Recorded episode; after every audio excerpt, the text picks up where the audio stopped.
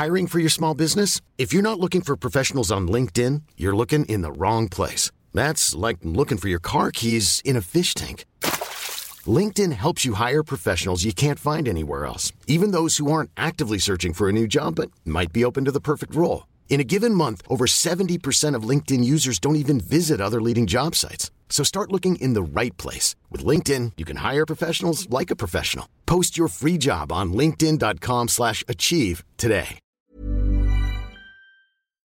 Bonsoir à tous, Véronique Jacquier, Philippe Bilger, Olivier D'Artigol et Jérôme Béglé. Ce matin, nous avions euh, commencé cette émission en parlant des Molières. Et bien ce soir, on va reparler des Molières. Pourquoi?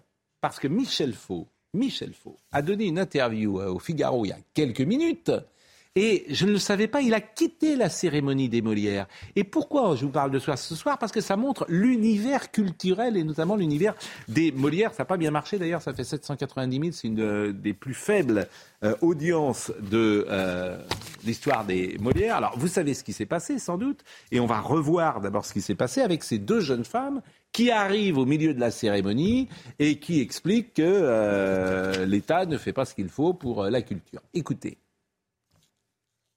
Pendant que vos collègues du gouvernement se répandent de mensonges, vous ne dites rien. Depuis le 13 janvier, vous ne répondez pas aux questions posées par nos syndicats sur les conséquences de cette réforme envers les intermittentes et intermittents du spectacle. Les autrices, les auteurs, les enseignants et enseignantes euh, artistiques. Est-ce que seulement vous avez un avis sur euh, les budgets, sur les spectacles annulés pour cause de faux... Non mais pour de vrai, hein pour, euh, comment on appelle ça? Pour cause de factures énergétiques ou alors pour cause de l'extrême droite Madame la ministre, nous ne sommes pas des chiens. Ni des chiennes. Et nous ne rentrerons pas à la niche. Alors À mes frères et à mes sœurs de, de lutte, que la lutte continue. Et vive les casserolades Bon, ces deux jeunes femmes qui sont comédiennes mais connues pour le moment, elles auront peut-être un, avenir dans... Comment Elles deviennent. Elles auront peut-être un avenir dans ce métier, mais elles sont surtout militantes pour euh, le, le mot-temps, euh, pour le moment. Alors, vous connaissez la réponse euh, de Madame la Ministre, qui a été plutôt d'ailleurs bien vue, et on en a parlé ce matin, mais avant de l'écouter, ce qui est intéressant, c'est qu'est-ce qui se passe à ce moment-là Alors Michel Faux trouve que... Michel Faux, qui est le comédien qu'on connaît, qui a créé cette année Lorsque l'enfant paraît. Exactement. Mmh. Il trouve que le, le, la prise de parole de ces deux comédiennes est un peu longue et il le fait savoir. Il dit écoutez, c'est bon, vous me prenez en otage. Et là, il se fait engueuler, il le dit un peu fort, par les gens autour de lui qui le traitent de réac. Mmh. Eh ben, ni une ni deux, il s'est levé, mmh. il est parti. Et, il et, il donne une interview dans le Figaro, dont on parlera peut-être après la réponse de la ministre, dans lequel il dit les choses sans tourner autour des mots, oui. si vous me permettez. Paul, oui. Et il a raison parce qu'il n'a pas besoin de. Non, mais surtout Michel Faux, il a du talent. Mais Michel Faux, il a du talent. Il remplit. C'est ça qui change, ouais. Il remplit les Par rapport à... que... et, et, il n'a pas de leçon à recevoir de comédiens ou comédiennes qui. Faut le dire, parfois dans ce monde de la culture, cultureux, comme on dit. Parfois, il y a des gens qui n'ont pas beaucoup de talent. Et, oui, et c'est ça qu'on entend le plus, et qui respectent en ah, Pas toujours, mais c'est exigeant, euh, bien évidemment, et c'est dur. C'est des métiers extrêmement durs que ces métiers. C'est des métiers de culture. Alors, on se réfugie parfois sur l'idéologie ou sur la politique, mais le talent, euh, ça ne se décrète pas. Alors, la réponse de la ministre, parce qu'elle est, oui. pour le coup, elle est formidable, la ministre. Parce que d'abord, elle, elle a, le micro, c'était peut-être préparé. Elle s'attendait à être interpellée, mais peu importe. Peu importe. Et elle répond et euh, elle dit les choses, et d'ailleurs elle est applaudie. Écoutez. Aujourd'hui, il y a un ministère de la Culture qui défend haut et fort l'exception culturelle française dans le monde, qui défend le régime de l'intermittence, qui est une fierté pour notre pays. Vous avez un ministère qui a débloqué des aides massives pendant la crise pour vous soutenir tous, pour soutenir tous les secteurs de la culture. Vous avez une ministre à la tête de ce ministère qui a obtenu le budget historique le plus haut, plus 7% par rapport à l'année dernière, Inflation, facture d'énergie, j'ai débloqué des aides exceptionnelles, vous le savez, certains syndicats sont là pour venir en aide aux structures les plus fragiles. Bon, et elle sera évidemment applaudie. Alors, ce qui est dommage, c'est qu'on euh, n'a pas entendu euh, lorsqu'elle dit, euh, je crois qu'elle a donné rendez-vous euh, à, à, ces deux jeunes femmes et que ces deux jeunes femmes ne sont pas venues. Je ne sais pas pourquoi on n'a pas entendu euh, d'ailleurs ce passage euh, que j'écoutais tout à l'heure. Bon, donc ce soir, Michel Faute donne une interview au Figaro. Je vous cite trois extraits rapide. J'ai l'impression de m'être fait avoir. Je n'aurais pas dû y aller. Tout le monde m'avait dit de ne pas y aller. Après, sur le palmarès en lui-même, il dit quelque chose de très juste. Il dit euh, que le, que le Molière euh, pour du metteur en scène n'était pas celui qu'il fallait. Euh, le Molière mérité, c'est celui de Sébastien Castro qui remplit le théâtre Michel avec ses comédies, une idée géniale. Je trouve honteux que Gérard Junior et Régis Aspalès ne soient jamais nommés. Euh, alors qu'ils remplissent des salles. Mm. Les Molières ont un mépris pour le vrai théâtre populaire, ce qui est problématique. Les seules stars qui étaient nommées sont Isabelle Huppert, Catherine Fro ou Amanda Lear, qui étaient présentes et elles étaient les seules à être drôles, mais aucune des deux n'a reçu de prix. Et il dit quelque chose de formidable. Mm. Il dit il ne parle que de politique, euh, ce n'est plus du théâtre. Avant, il y avait des grands acteurs comme Edwige Feuillère ou Jean Marais ou Jean Pia, pardon, qui venaient lire des textes. Là, on est plombé dans l'écologie et la CGT. C'est pour cela que les gens ne regardent pas la cérémonie. Mais il n'a pas tort. Non, mais c'est le problème qu'il y a eu au César qu'on voit au Molière, c'est-à-dire que vous avez un, un monde culturel aujourd'hui qui fait plus de la politique et de l'idéologie. Parfois, que simplement son art. Qu'est-ce que vous voulez je dise? Alors c'est pas vrai partout, la comédie française est et exceptionnelle. Encore, Pascal, je trouve que la cérémonie des Molières hier a représenté un petit progrès par rapport aux précédentes. Euh, Michalik a imposé des délais, des brièvetés, et ça n'est bon. Il y a eu la politisation à un moment donné de la part de ces deux manifestants de CGT, je crois, l'intervention de la ministre, et comme vous l'avez dit, Pascal, quelque chose de rassurant, c'est qu'une partie de la salle a applaudi la ministre, ce qui est très rare dans un milieu culturel. Mais écoutez, on l'a dit ce matin, on le redit, le système des intermittents, tant mieux d'ailleurs, c'est l'exception culturelle, il est incroyablement favorable. Euh, aux, intermittents. Et, ça coûte un milliard par an au régime général. Mais tant mieux, c'est l'exception culturelle. De la même manière, effectivement, de la même manière, euh, le ministre, pendant le confinement, a, aidé fortement à cette profession. Mais là aussi, tant mieux. mais le, message politique, c'est qu'on a une ministre qui fait face. Mais elle a raison. Et le miroir inversé avec la séquence euh, je ne sais pas si on va en parler ce soir de Papendiaï, est ah. terriblement à son avantage. Bah, euh, évidemment, Papendiaï. Euh, il y a une chose dont on n'a pas parlé dans la déclaration de ces deux manifestantes. Il faut tout de même être, avoir un certain culot pour dire que c'est l'extrême droite qui fait qu'on interdit les conférences les spectacles et tout ça. C'est tout de même énorme. Mais parce que dans ce monde-là, dès que vous n'êtes pas d'accord avec eux, même Michel Faux, vous êtes traité de fasciste. Non, non, enfin, c'est invraisemblable. Euh, donc, il est, lui est parti. Dès que vous n'êtes pas d'accord avec ces gens, il vous traite de fasciste, de réac, de tout ce que vous voulez. C'est sidérant. je pense que Michel Faux est, apprécié par. Euh, l'écrasante majorité des gens qui participaient à cette cérémonie bah, La preuve que non, il a été nommé, il n'a rien. Donc, il, est quatre fois nommé. Et il remplit la Michaudière. Il est quatre euh, fois nommé, il remplit la Michaudière depuis, trois, depuis ou quatre mois et tous les spectacles Lorsque l'enfant paraît. Oui, mais, peu importe ça. Bon, mais, c'est le débat qu'on a eu au Molière. Le message, c'est qu'il dit aux artistes engagez-vous, mais pour autre chose que d'être à la CGT. Quoi, Les comédiens de la CGT étaient au prompteur. La ministre était au courant du texte et a pu préparer sa réponse. Incroyable. Euh, bah, voilà, c'est, mais, bien sûr, mais c'est ce qu'on. Donc la pièce était écrite d'avance? Non, mais elle, a eu raison de répondre. Mais bon, bref. Ah, c'est une info. Euh, bien sûr. J'essaie de temps en temps d'en donner deux ou trois par an, rassurez-vous. Pas eu ça bon. Il faut pas en abuser. Allez, il ne faut pas en abuser. Bon, euh, bah justement, rendons hommage peut-être à Philippe Léotard. Euh, Philippe, vous voyez l'absus. François Léotard. François Léotard. Philippe était comédien, puisque François Léotard a été ministre de la Culture. Euh, entre 86 et 88. C'est lui qui est à l'origine de la privatisation de TF1. Il avait parlé euh, du mieux disant culturel. Et puis c'est un homme qui aura marqué euh, son temps par sa qualité intellectuelle, par sa qualité littéraire aussi, et ah par sa qualité culturelle. Je vous propose peut-être de voir une nécro. Quoi, oui, une nécrologie. Retrace sa vie. Qui, qui retrace sa vie. Cela faisait plus de 20 ans que François Léotard avait quitté la politique. Mais ses pairs se souviennent de lui comme d'un homme précoce et d'une grande culture, comme le souligne Emmanuel Macron qui a annoncé sa mort via un tweet. François Léotard a servi l'État et porté une grande idée de la culture. Avec sa disparition, nous perdons un esprit libre, un homme de livre et d'engagement. Son Var natal, la France qu'il a défendue, la République qu'il aimait, éprouve aujourd'hui une grande perte. Catholique convaincu, François Léotard devient séminariste à 22 ans avant de s'engager en politique. Ministre des gouvernements de droite des deux cohabitations sous François Mitterrand, il est nommé tour à tour à la culture par Jacques Chirac, puis à la défense par Édouard Balladur. avant de devenir le patron de l'UDF, l'Union pour la démocratie française. Sportif, amateur de rugby, il fut maire de Fréjus pendant 20 ans et réélu quatre fois dans la circonscription de sa région natale. Le président de la région sud, Renaud Mesulier, rend hommage à un homme qui a marqué la vie politique locale et nationale. La région sud, sa région, s'incline devant la mémoire de François Léotard, ministre de la Défense, de la Culture Quatre fois député du Var, maire de Fréjus pendant 20 ans, il était un homme d'État et de territoire. Je pense avec émotion à tous les siens et à ceux qui l'ont aimé. En François Léotard, beaucoup voyaient un présidentiable en puissance, mais frappé par la lassitude, il s'éloigne de la politique et préfère retrouver son propre langage. Ce qu'il fait dans des livres tout en gardant un regard sur la France, comme lors des Gilets jaunes en 2019. La discorde, la contestation, le, le malaise bien sûr, mais pas la haine. Je veux dire que quand on, quand on rejoint la haine, ce qui est le cas aujourd'hui, quand on touche la haine de près, on est devant un abîme. Et cet abîme, il est là.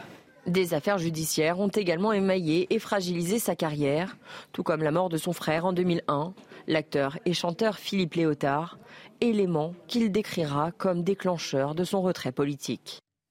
Bon, il a incarné la, la rénovation et c'était un pur sang, disait également Alain Carillon. Ce qui est intéressant, c'est qu'il n'était pas, a priori, un des rénovateurs, mais il était flirté avec les rénovateurs. Et tout ce mouvement des rénovateurs, j'en ai oublié depuis ces 89, qui voulait mettre euh, de côté Jacques Chirac. Aucun finalement n'a. On a un seul cas passé. Parce que de François, Fillon, Oui, oui, oui, oui, mais euh, c'est vrai qu'ils ont tous été en difficulté. Alain Carignon, bien sûr, ah, Michel Noir. Michel Noir? Oui, bien sûr. Et ce mouvement-là n'a pas, euh, n'a pas mais, été. Cela dit, ça les, ça les a pas empêchés d'être des bons barons de la politique dans leur fief. Moi, j'ai bien connu mm. François Léotard que je suis de Saint-Raphaël, il ouais. juste. Donc je l'ai connu quand j'ai débuté euh, en local à Varmatin. Et c'était un homme d'une densité exceptionnelle parce que vous croisiez à la fois un maire, un député, un ministre, un homme d'une grande profondeur déjà. Il avait le sens comme son frère de tout ce qui touchait à la culture, bien entendu, mais au théâtre. Fréjus, à l'époque, foisonné de, de, de festivals l'été. Euh, franchement, franchement, et on a beaucoup perdu avec la fin du cumul des mandats. Parce que des hommes comme ça, maintenant, sur le terrain, on n'en rencontre plus. C'est un peu un homme euh, oui. politique à l'ancienne, avec le double mandat. Vous avez quand des grands, vous avez complètement raison. Oui. Il y a eu beaucoup de réactions. Je voudrais citer celle peut-être euh, de euh, président Sarkozy, qui a salué tristesse de voir partir trop tôt l'une des figures les plus brillantes de ma génération.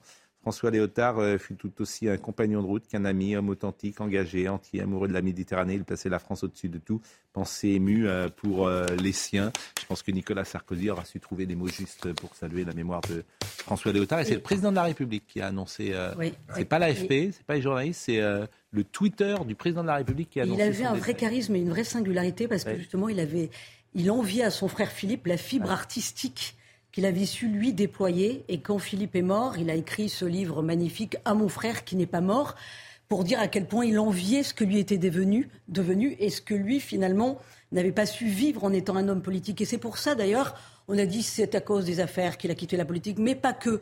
C'est parce qu'il voulait vraiment se donner une deuxième vie pour finalement rattraper ce que son frère avait vécu et pas lui. Philippe Léotard qui est mort en 2001 et on peut revoir en 2001, ses ouais. films. Il avait sorti ce livre en 2003. Ah bah on, peut on, peut voir la balance et on peut voir euh, un sautet euh, qui est euh, Max et les ferrailleurs, où il est avec euh, George Wilson au tout début du film. Et, et sa sensibilité quand il chante. Oui, oui exactement. Voix, Philippe. Une voix formidable. Bah, c'est vrai que ça nous a peiné, comme sans doute beaucoup de téléspectateurs. Dans les infos du jour à retenir, évidemment, le président Macron qui s'est qui était à Vendôme aujourd'hui. On va voir le sujet de Vincent Farandez. Alors évidemment, c'est une visite.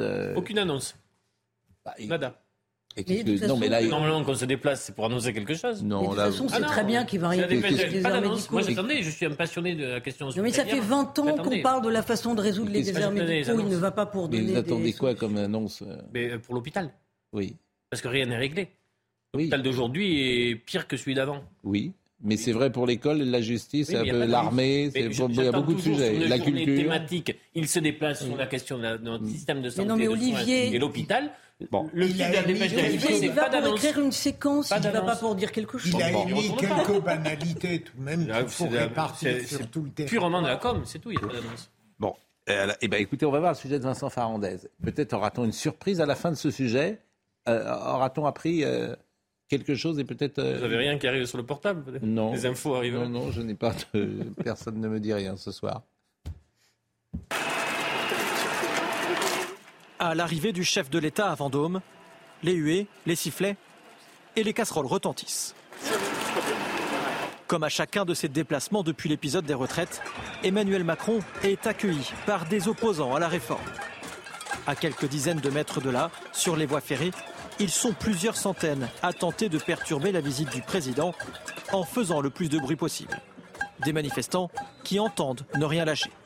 Macron a annoncé sa venue euh, hier, donc on a organisé le rassemblement en 24 heures et euh, on est là pour lui dire que pour nous, le dossier de la réforme des retraites, il n'est pas clos, c'est pas terminé, ça continue. Le, le, Conseil constitutionnel a enterré la démocratie il y a 10 jours. Nous, on est là pour continuer à la faire vivre. J'ai fait toutes les manifs, il n'y a rien qui bouge. Et on fait ça pour. Euh, je ne sais même pas si c'est par désespoir. C'est parce qu'on y croit toujours. Voilà. Il manifeste contre la réforme des retraites, mais pas uniquement. Alors je suis venu ici pour demander à Macron quelles mesures il compte prendre pour diminuer les dividendes, pour réduire les grandes fortunes, pour euh, éradiquer les inégalités. Alors que le rassemblement s'est ensuite dirigé vers la sous-préfecture, Emmanuel Macron a lui conclu sa visite en allant à la rencontre d'un groupe de personnes. Tout va bien? Vous êtes en quelle classe Sixième. Cinquième et sixième. Ouais, tout va bien? Un bain de foule trié sur le volet.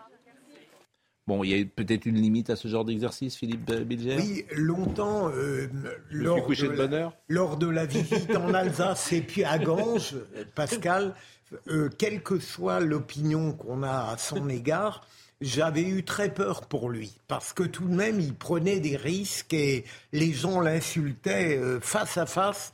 Et depuis, j'ai été un peu rassuré, puisque c'est normal. Euh, il y a des dispositifs très serrés, très secrets, qui font que le, on ne connaît pas le détail du déplacement du président, et donc je suis rassuré, même si l'attitude de certains citoyens à son égard est plus qu'insultante. Non, mais il y a une euh, séquence avec une jeune femme, je, on va pas l'écouter parce qu'elle est en longueur, mais qui lui dit rien qu'il ne sache déjà. Oui. Donc on, on, sent là comme alors il est avec un papier, il est avec un ouais. crayon, il note tout. Qu'est-ce que lui dit cette femme? Il dit bon, on n'a plus de, de sage-femme, on n'a plus d'accoucheur, on n'a plus de médecin, etc. Bon, c'est un peu les limites. Moi, je disais ce matin et je le répète, euh, vous savez que euh, on ne peut pas redoubler sa première année de médecine? Vous le savez ça? Non. Mais je peux vous dire quelque chose? Je peux vous dire quelque chose. Euh, juste je, je n'arrive même pas à le savoir. Dans le temps, on pouvait redoubler, c'est-à-dire que vous manquez l'examen en médecine, vous pouvez pas faire une deuxième année. Vous avez dit tout à l'heure euh, qu'on se couchait tôt. Vous êtes, moi, je suis toujours à la recherche pour faire un trait d'humour de, des annonces. Un médecin m'a dit quelque chose de terrible aujourd'hui. Mm. Sur euh, le financement de l'hôpital public, ça passe par la tarification à l'acte, mais il y a aussi la durée des séjours. En soins palliatifs, mm. ça c'est horrible. C'est un médecin dans un, une unité de soins palliatifs qui m'a dit ça. Euh, l'hôpital touche plus s'il si n'y a plus que trois jours, s'il y a trois jours. Si tu dépasses ces trois jours, le, le, le, le financement de l'hôpital est moins fort. Ils ont fait partir un, un, monsieur qui était accueilli en soins palliatifs. Au bout de trois jours, il est reparti chez lui pour le faire revenir après. Parce que ça rentrait dans les critères comptables. Oui, c'est parfaitement inadmissible, bien sûr. Alors je lui dis, est-ce que c'est fréquent? Il me dit, je te dirai pas que c'est fréquent, mais mmh. ça peut exister. Mmh. Bon, non, mais... Là, par exemple, il peut annoncer qu'on termine avec le financement aujourd'hui de l'hôpital public dans ce qu'il a pu produire de plus inadmissible et inhumain.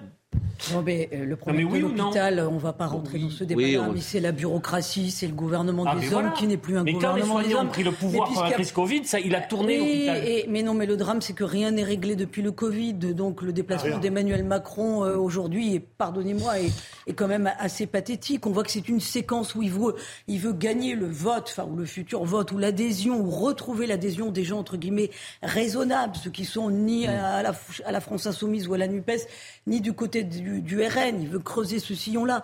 Il a une première ministre qui est faible, il a un parti qui n'a pas d'ancrage territorial. Vous savez combien il y a d'adhérents à Renaissance Vous savez, le parti présidentiel oui. Et il a demandé 27 000 adhérents. Oui. Mais c'est rien et du tout. 95 jours encore. Ah oui, parce que Renaissance. Oui. Pardonnez-moi. Parce que Renaissance, c'est lui et il ne se représentera pas en, dans 4 ans. Donc... il n'a quand même pas intérêt à ce que ce soit Marine Le Pen qui lui succède. Oui, mais alors le parti ah bah non, Renaissance. Et vous avez vu la campagne de communication voilà. de Renaissance qui va démarrer oui. Ils ont fait avec nous sur la présidentielle Là, ils préparent les affiches, c'est lancé le 7 mai, je crois, ouais. pour tous.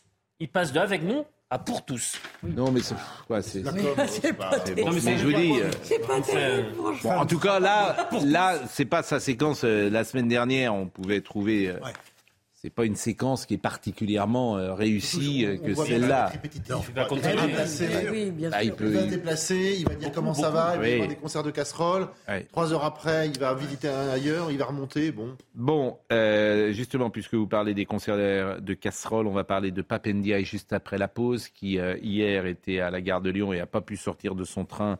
Mais là aussi, il aurait dû, à mon avis, aller de- vers les manifestants. et- mais bien sûr. Alors, de- on a Mais parfois le courage rétrospectif. Mais Pascal. c'est pas du Non, mais lui, courage, justement. Mais Honnêtement, c'est pas du courage quand tu es avec plein d'hommes de sécurité Oui. et, euh, et que t'es, euh, il y a des Mais caméras. faire ça. Évidemment, qu'il va pas se faire Mais euh, lyncher. universitaire, il sait pas parler, il sait pas prendre Oui. les gens euh, Mais la- spontanément comme ça. C'est Bon. toute la limite Et de son puis, euh, Bah, oui, mais rappelez-vous, bah- quand il y avait Dominique Moll qui avait Ouais. Fait une charge terrible, il bronche pas, il est assis Non. sur sa il ne sait pas faire ça. C'est un homme de. Mais qu'est-ce qu'il de sait faire exactement, monsieur Bah, lui, alors, c'est une bonne Réfléchir. C'est un Et- universitaire. universitaire. Mais, et C'est un même C'est la preuve de l'erreur de casting. il Oui, sait ouais. même pas faire ministre. Alors bon, il va pas avoir du courage tout à coup. hein. S'il nous écoute, en tout cas, il est, Il est le bienvenu. il est le bienvenu sur ce plateau pour se défendre, bien sûr. Euh, on va marquer une pause et on a évidemment le sujet NDI et nous parlerons de Mayotte, nous parlerons euh, de Joe Biden, 86 ans. Enfin, 86 ans s'il Non, s'il 80. termine son prochain 81, mandat. là, vous exagérez. Il aura t- 86 ans s'il termine son Oui. mandat auquel il se présente. En pleine jeunesse. Euh, la pause à tout de suite. Ce, ce vieillisme. Il est 20h30, Mathieu Devez. Une fillette de 5 ans a été retrouvée morte dans un appartement de Rambervillers, une commune de 5000 habitants située dans les Vosges. Selon le quotidien Le Républicain Lorrain, la victime a été retrouvée dans un sac poubelle à une centaine de mètres de son domicile. Un adolescent a été placé en garde à vue. Selon le maire, le jeune homme âgé de 15 ou 16 ans est connu de la police municipale pour des faits apparentés à des atteintes sexuelles. François Bayrou et dix autres personnes seront jugées du 16 octobre au 22 novembre à Paris. Ils sont soupçonnés d'avoir utilisé des fonds européens pour embaucher des assistants parlementaires qui auraient en réalité travaillé pour le parti du Modem. Enfin, l'Union européenne impose un contrôle renforcé à 19 plateformes dont Twitter et TikTok. Ces entreprises seront placées sous la surveillance de la Commission européenne et soumises à des règles renforcées, parmi elles l'obligation d'un audit annuel indépendant pour s'assurer qu'elles luttent efficacement contre la désinformation, la haine en ligne ou les contrefaçons.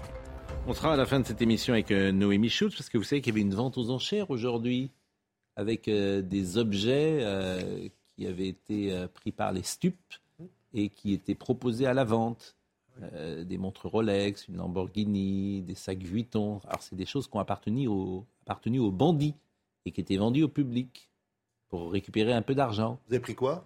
Moi, j'ai rien pris, mais je regarde vous, euh, Euh, vous qui je êtes un homme de la justice. Est-ce que vous, Vous ne trouvez croyez pas que je vais dépenser le peu d'argent que j'ai pour acheter pour une Rolex bah, On verra. Alors, elle nous Mais- dira tout à l'heure, une Rolex a été vendue Je n'ai 28 plus 000 à euros. construire ma vie, malheureusement, le Rolex, la Rolex, comme disait notre ami Seguela. euh, Bon, euh, les ministres en tout cas qui sont chahutés sur le terrain, c'est le ministre de la Santé François Braun qui a été copieusement hué, protégé par des CRS lors de son déplacement au CHU de Poitiers. C'est Olivier Klein, ministre du Jules Logement, qui a lui aussi reçu un accueil hostile lors de son déplacement à Massy. Et puis vous avez peut-être vu le, passer le tweet de M. Papendiaï qui euh, a regretté qu'il soit la cible de ceux qui l'attendaient hier euh, à, à Lyon. Euh, photo de la cible, heure de rendez-vous dans une gare, a-t-il écrit, c'est invité à la violence, ma détermination reste sans faille pour aller à la rencontre des élèves et des professeurs, écouter, répondre aux interrogations, le débat est nécessaire, la violence en est l'exact opposé. Et puis, il est sorti euh, hier, il est donc arrivé, et cette image, effectivement, elle est, elle est étonnante parce qu'il aurait pu euh, affronter ceux qui l'attendaient et il est sorti par une porte dérobée hier soir, gare de Lyon. Alors c'est sans doute euh, son service de sécurité qui lui a demandé. Vous voyez ces images, tous ces gens l'attendaient. Je, je ne pense pas qu'il eût été en danger dans un espace public comme celui-là, avec des caméras, avec euh, des, Et je des- crois des- que- des- de la sécurité. Et je pense que ça aurait été plutôt intéressant que de voir un ministre sortir Et par une porte dérobée. Même en politique, quand on affronte, En fin de compte, on est respecté. Mais c'est vrai dans beaucoup de domaines. Oui, mais je pensais au judiciaire. Oui. Non, Pascal, combien de fois je suis sorti par la porte principale au lieu de fuir par l'arrière? Et bizarrement, je n'ai jamais eu l'ombre d'un problème. Et pourquoi vous auriez eu des soucis Parce que vous, oh, aviez requis quelques... Non, mais l'ambiance parfois était, était particulière lorsque vous, vous avez des réclusions à perpétuité à 2-3 heures du matin et qu'ensuite on a une audience civile. Mais il n'y avait pas de comité de soutien d'Émile Louis quand même. Bon. Non. Euh, mais lui, il était tout seul. Ce qui me marque, c'est le contraste entre le comportement du ministre de l'Éducation nationale et celui de la ministre de la Culture. Parce qu'elle, elle est montée au front. Et elle s'affirme effectivement comme une valeur sûre du gouvernement pour peu qu'il y ait quelques guerriers et guerrières. Mais là, on voit bien que c'est pas son tempérament, donc on peut pas lui demander. Ah, écoutez, euh, oui, écoutez Rachida Dati. La politique est un métier. Exactement. Exactement. Écoutez Rachida Dati sur ce sujet. Moi, je suis toujours allée au contact. J'ai jamais été agressée. J'ai jamais été insultée, mais je vais au contact, y compris avec des opposants, parce que je pense que le mieux, c'est de discuter. Enfin, même si vous prenez quelques coups de casserole, vous allez pas vous, ils vont pas vous agresser physiquement. En plus, vous êtes entouré, il y a un dispositif de sécurité. Moi, je pense que je serais descendu, je serais allé voir euh, évidemment ces personnes qui manifestaient. Et puis vous avez dans ces cas-là le soutien des Français, parce que les Français ne supportent pas quand même euh, ces agressions euh, gratuites. Bon, c'est vrai que pour certains ministres, les casseroles ont quand même un avantage. Oui, on les connaît comme ça. Ben, exactement.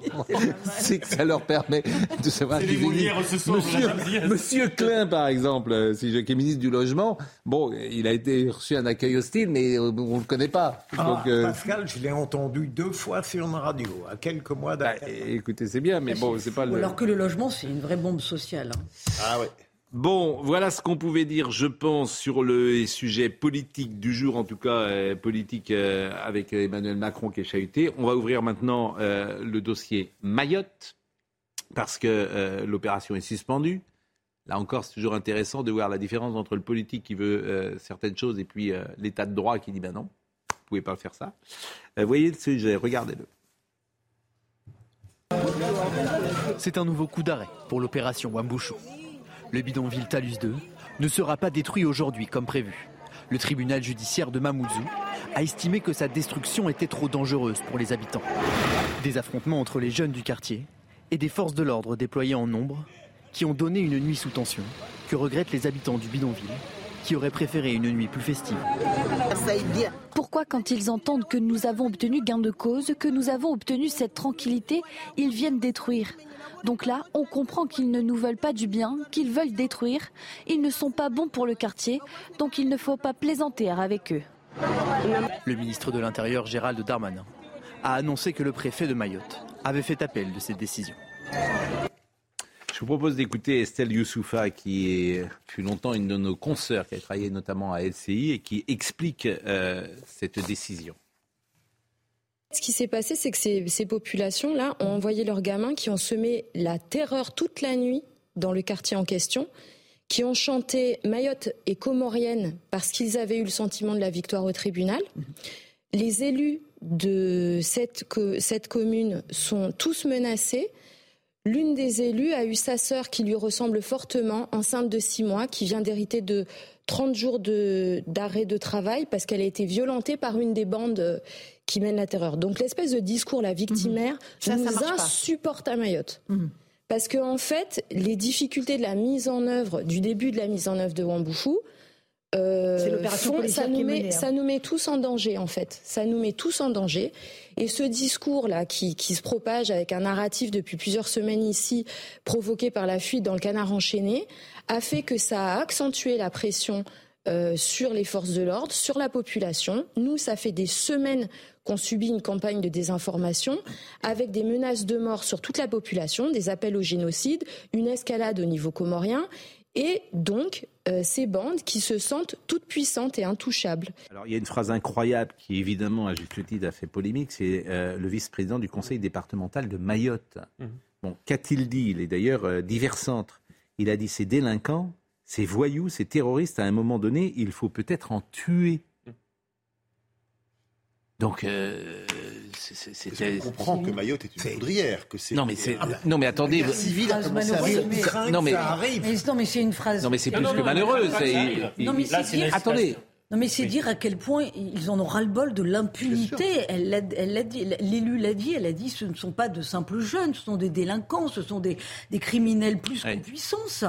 Donc, euh, je ne dis pas que ce qu'il a dit était bien. Ouais. Je dis, c'est dire à quel point ils sont démunis et l'exaspération et les SOS qu'ils envoient euh, à la métropole euh, pour euh, agir en conséquence.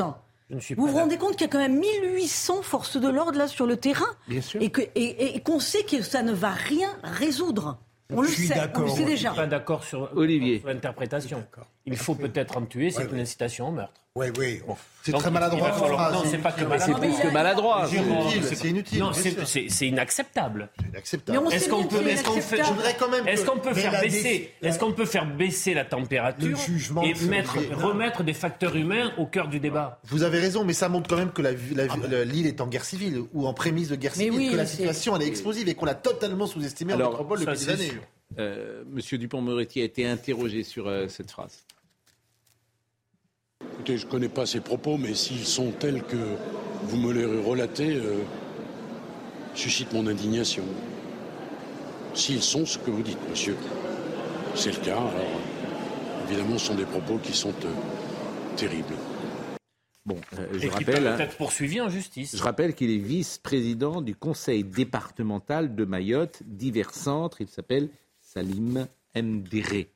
Bon, Il y a aussi la décision de justice. Elle pourrait susciter Elle est aussi une forme d'indignation. Parce que si je comprends là, bien- c'est vraiment une décision contre la loi. Si je comprends bien, comme on ne pouvait pas les reloger, on a dit on ne détruit pas les bidonvilles. C'est ça. oui. On, on, on y arrive Mais- jamais, quoi. c'est un mais sujet c'est c'est c'est en- on c'est peut le politique. Ah, non. Gérald Darmanin l'a dit sur d'autres Oui, sujets. oui. oui. Non, non, mais Il a dit moi je ne peux pas. Si vous ne changez pas les lois, J'arrive pas. Il y a certains sujets sur lesquels je ne peux pas être efficace. Que- Et il n'a pas tort. je me place très modestement dans l'aura de Gérald Darmanin. Ça fait des années que je le dis. Vous, vous appelez ça logiciel.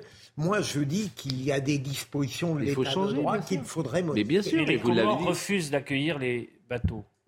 Oui. Et il est décidé la destruction de- d'habitats, d'ailleurs, si on peut appeler ça des habitats, un habitat digne. Mm. Comment vous faites pour les personnes dont euh, l'habitat est détruit Puisqu'ils ne peuvent pas repartir? C'est- un sujet. c'est- oui, mais alors, euh, il y a un sujet. scandale en soi, euh, c'est-à-dire que les Comores s'étaient quand même engagés à collaborer moyennant 150 millions d'euros d'aide de la France. Qu'il touche. Voilà, qu'ils touchent. Donc voilà où on en est tout de même. Et les Comores, en soi, sont en train d'être colonisés par la Chine et l'Arabie Saoudite. L'Arabie Saoudite pour des questions religieuses, bien entendu, pour propagation de l'islam, perte d'influence de la France dans la région. Voilà également où on en est. Donc on peut faire tout ce qu'on veut. Je vois pas comment on va s'en sortir, franchement. Je vous ai parlé d'une vente aux enchères avec 277 lots saisis dans des affaires de trafic de stupéfiants qui ont été vendus aux enchères aujourd'hui au Palais de justice de Paris. Des voitures, des scooters, des consoles, des montres, des vêtements de luxe. Les fonds récoltés iront à la mission interministérielle de lutte contre les drogues. Cette vente aux enchères exceptionnelle était organisée par la GRASC, hein, comme ça, qui est l'agence de gestion et de recouvrement des avoirs saisis et confisqués. Tous ces biens ont été mis en vente ont été euh, saisis au cours d'enquête sur le trafic de stupéfiants. Et je voulais vous voir, alors les enchères, c'est toujours euh, intéressant de voir comment, euh, ça se passe. Euh, je vais vous montrer simplement une seule séquence d'une montre, en l'occurrence, je vais citer son nom, quoi sa marque, c'est Rolex. C'est une montre qui a été quand même euh, adjugée à plus de 23 000 euros. Au départ, elle était... Ça dépend du modèle. Ah bah oui, C'est une GMT, c'est quoi? C'est une Ah. Daytona C'est une. euh, je vais vous dire. Je, ne suis pas vendeur de montres et Je ne peux pas répondre à cette question. Mais je que vous Daytona, êtes un- ça vaut ça. Bah, ça- je crois que c'est une Daytona, effectivement. Ça vaut ça, oui. Bon, ça vaut même plus, visiblement, parce Oui. que celui qui l'a acheté, on l'écoutera, et il a le sentiment d'avoir fait une bonne affaire. Voyez la séquence, d'abord. Au 229. Le lot 229, Rolex, une montre bracelet modèle Daytona en acier. Et nous sommes déjà à 23 000 en ligne. 23 000 en ligne. 23 500 en salle. 24, cin- 24 500 en salle. 25 000 en ligne. 500. 25 500 en ligne. 25 500 en ligne. 26 000 en salle. 26 000 en salle. 26 000 en salle une fois. 500. 26 500.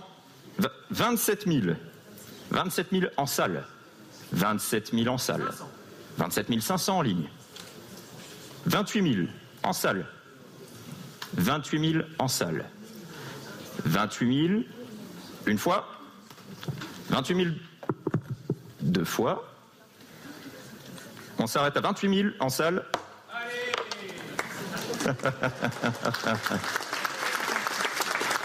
Numéro 58, merci. Un monsieur qui est très content d'avoir euh, dépensé 28 000 euros. Pourquoi c'est si cher? Euh, des Daytona, on en fabrique peu. Et si vous voulez en acheter une neuve aujourd'hui, vous avez allez, un an, 18 mois, deux ans d'attente. Hmm. Donc quand vous êtes euh, riche, vous avez les moyens, que vous voulez coûte que coûte une Daytona, vous l'achetez donc d'occasion et, vous la- et pour l'avoir tout de suite, vous êtes prêt à payer. Mais Daytona, 20%, c'est quoi C'est un- 30%, 50% de plus, voire le double. Voilà. Et, et c'est un modèle Daytona un de modèle Rolex. Daytona, voilà. Bon. Euh, Noémie Schulz, ce matin, je vous avais dit de faire une, euh, une offre peut-être, mais une, une note de frais. Et pourquoi pas d'acheter quelque chose. Et vous pouviez envoyer cette note de frais à Monsieur Nedjar, qui aurait été, je pense, ravi. Euh, Est-ce que vous avez donc euh, acheté euh, quelque chose dans cette vente aux enchères que vous avez suivie? Elle est avec nous, Noémie? Ah, Alors, j'ai été Noémie, raisonnable, pas. Donc, euh, voilà. Donc, et qu'est-ce que vous avez acheté? Vous avez acheté quelque chose ou pas? Bah, j'ai été raisonnable. J'ai laissé passer la Lamborghini euh, qui était mise en vente à 160 000 euros et qui n'est partie qu'à. Ils ont baissé le prix parce qu'elle ne trouvait pas preneur, donc elle a été vendue 138 000 euros. Euh, un étui pour trois montres Louis Vuitton à 1200 euros. J'ai eu une, une tentation avec cette casquette en paille Gucci euh, 460 euros, des baskets Chanel à 550 euros. Euh, on a vu les prix s'envoler pour des euh, PlayStation. Alors j'ai appelé ça des, des, des PSP et apparemment c'est des PS5 euh, qui sont partis à 600, 700 euros, euh, des escarpins euh, en tout genre, Valentino, Louboutin, les roses à, à Picot, je vous les avais montrés ce matin et ils me faisaient de l'œil et ils sont partis à 400 euros. Et puis on a vu bien sûr les, les prix qui se sont envolés aussi pour pour les montres. Alors, ce qui était amu- amusant, c'était de voir la population qu'il y avait dans cette salle d'audience, une salle d'habitude qui accueille les, grands procès comme le procès du, du 13 novembre. Il y avait alors des curieux, des gens clairement qui étaient venus pour, euh, s'amuser, pour, voir cette vente d'exception. Et puis des gens qui étaient vraiment intéressés, des professionnels. On avait des revendeurs de voitures, par exemple, euh, qui ont fait des offres sur la fameuse Lamborghini qui finalement est partie euh, euh, via la vente à distance, donc on ne sait pas qui l'a acheté. Euh, il y avait des jeunes qui ont peut-être espéré pouvoir repartir avec euh, un objet griffé, Vuitton, Prada, et qui souvent on les a entendus soupirer parce que les prix montaient trop vite, trop haut. Euh, et puis c'est cet homme, voilà, qui s'est fait un, un petit plaisir. Il s'est offert cette montre à, à 28 000 euros. Il nous a dit qu'il était chef d'entreprise et qu'il était ravi de, de son achat. On va l'écouter parce qu'en fait, c'est pas du tout deux ans d'attente. Là, j'ai euh, quelqu'un qui euh, m'envoie un petit message qui dit plutôt 5 à 7 ans d'attente pour une Rolex Daytona acier neuve. Ouais. Oui, c'est- c'est- un Sept ans, je, je doute, mais en tout cas, euh, c'est plusieurs années d'attente sans aucun doute. Ah, c'est Ouais, ce qu'il ouais. ce dit, lui. Et il me dit, Et en fait, euh, il me dit celle de Monsieur Begley est en commande depuis euh, déjà trois ans. Écoutons ce chef d'entreprise qui a acheté euh, une montre Rolex. Non mais il y a quand même, il y a des gens qui achètent des montres à 28 000 euros. Comment voulez-vous que c'est quand même, il y a des gens ont des- du mal à finir. des centaines de milliers d'euros. Oui, mais Il y a une marque certes, française très connue. Il n'y a pas de montre à moins de 300 000 euros. une marque française. hein. C'est la marque, je parle de la- c'est la marque que porte euh, au poignet Raphaël Nadal. Et donc quand Ah. tu re- quand tu regardes, euh, quand, quand- quand tu veux savoir l'heure, ça te coûte cher à chaque fois. Et, et- et écoutez ce chef d'entreprise. Je pense que c'est une bonne affaire que j'ai fait. Parce que ce montre euh, sur le marché, elle vaut entre 38 et 40 000 euros. Voilà. Le fait que l'argent euh, va servir à financer la lutte contre le trafic de drogue. Ça fait plaisir. C'est pour la raison laquelle je suis là. Bah, il est là pour ça, mais j'ai l'impression qu'il est là pour faire une bonne affaire. Il, il va faire une petite plus-value. C'est imposé, euh, ça, lorsqu'on revend Non Quand vous, c'est des objets, donc quand vous achetez une montre 100 et que vous la vendez 200, ben vous n'êtes pas imposé sur la plus-value. Mais vous avez l'air bien au courant de Oui, tout ça, vous, monde. monsieur Oui. Béglé. Je veux dire que je pensais que vous étiez Regardez. journaliste. Je pensais pas que vous étiez euh, commerçant euh, au puce le dimanche. La montre de Raphaël Nadal, elle vaut 349 000 euros. Je donne pas la marque. Ah oui. 340. Et franchement. Bon, euh, Noémie, euh, c'est tout à fait exceptionnel, hein, ces, ventes-là, bien sûr. Euh, Qu'est-ce qu'on peut dire de plus? Ben, on peut dire qu'à la fin de la journée, on a eu le, le résultat de la vente et que euh, la- la grâce a récupéré plus de 1 200 000 euros et que cet argent, il va aller où? Eh bien, il va être intégralement versé à la MIDELCA, la mission interministérielle de lutte contre les drogues et les conduites addictives.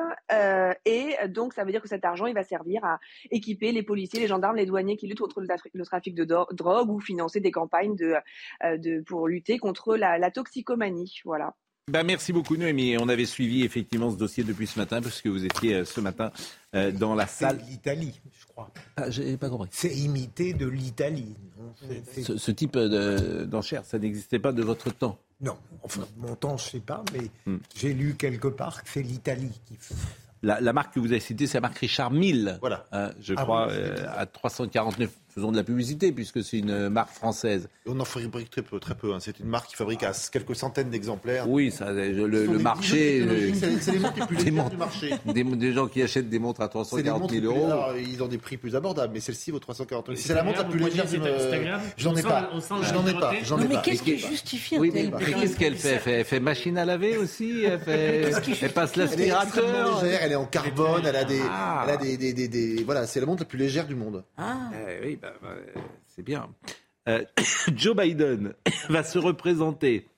Euh, Joe Biden, euh, hmm. même les démocrates manifestement ne sont pas forcément satisfaits. Mais on peut retrouver la probabilité est grande, Joe Biden contre Donald Trump. Écoutez Elisabeth Guedel. Pas de grand meeting, mais une vidéo de trois minutes diffusée au réveil des Américains. Joe Biden a choisi la sobriété pour annoncer sa candidature pour un second mandat.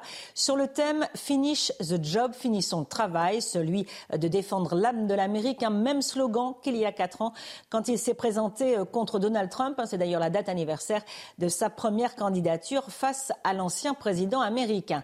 Joe Biden, à nouveau dans la course présidentielle, c'est loin d'être accueilli avec enthousiasme aux États-Unis. 70% des électeurs disent qu'à 80 ans, ils ne devraient pas se représenter. Et pas seulement des républicains, puisqu'une petite majorité de démocrates le pensent aussi.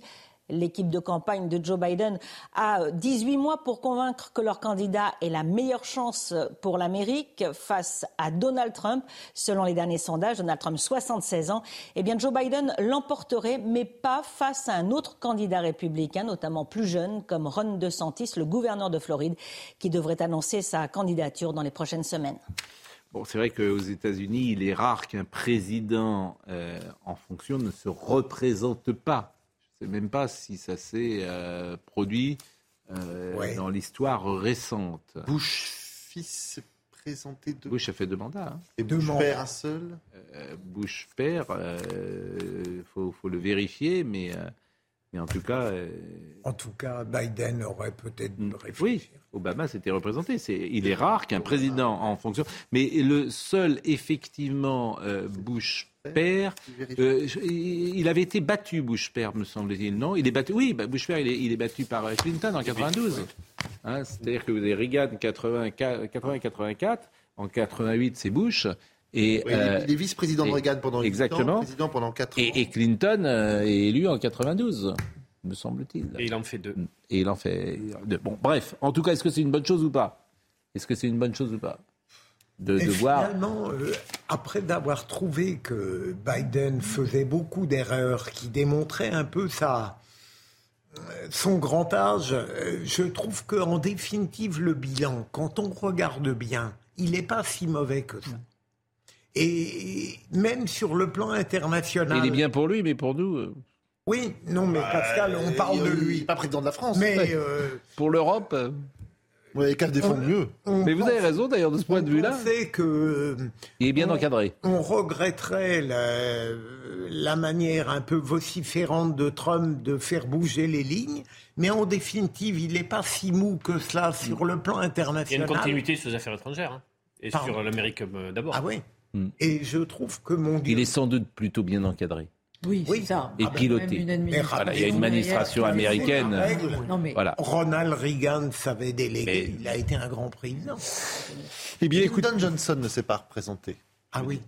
À la suite de. Oui, alors c'est Lyndon Johnson, c'est on est en 64. Oui, bien sûr. Hein, mais dans l'histoire récente, euh, euh, effectivement, dans l'histoire euh, récente, Johnson il prend la suite de, Kennedy, et il fait 4 ans et après c'est fini. Et après il est remplacé par Nixon. Oui. Non, mais qu'il veuille se représenter, pourquoi pas. Mais ce qui est un petit peu triste pour l'heure, c'est de voir qu'il n'y a pas de challenger qui, est, qui émerge vraiment chez les démocrates.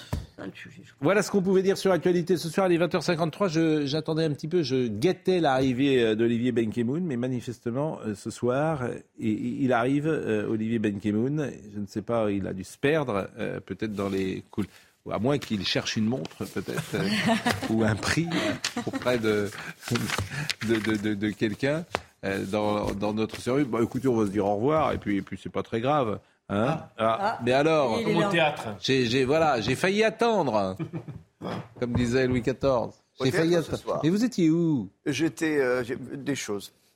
Euh, mais vous avez bien fait de rester, parce que dans un instant, on va faire une petite séquence musique. Non. Parce que si, mais tout à l'heure. Vous allez voir. Bon, d'abord, il y a eu la, la disparition tragique de, de Harry Belafonte, enfin tragique, il avait 96 ans. 96 ans, moi, c'est En pleine mon jeunesse. père écoutait ça, donc euh, voilà. C'est vrai, Ça me Harry Belafonte, des, des- souvenirs. 50. Mais après Harry Belafonte, euh, vous entendrez un jeune talent, puisqu'on Hmm. parle beaucoup de culture, etc., un jeune talent de la chanson qui se révèle. Soyez là. Vraiment, soyez là.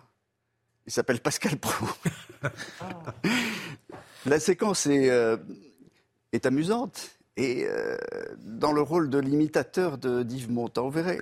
Mais un texte original. Exactement. Merci beaucoup. Arnold Carra était à la réalisation, Fabien Fretti était au son, Philippe était à la vision. Merci à Samuel Vasselin qui était euh, avec nous pour la préparation de cette émission, à Saïd Hamda et puis enfin Maxime Leguet. Euh, ne manquez pas l'ami euh, Julien Pasquet, soyez présent à 10h aujourd'hui parce qu'il faut vraiment lui, lui remonter le moral. Il a eu une difficile section sur le plan footballistique ces dernières minutes, donc il faut que vous soyez là pour lui, bien sûr. Il a besoin de tout votre soutien. À demain matin.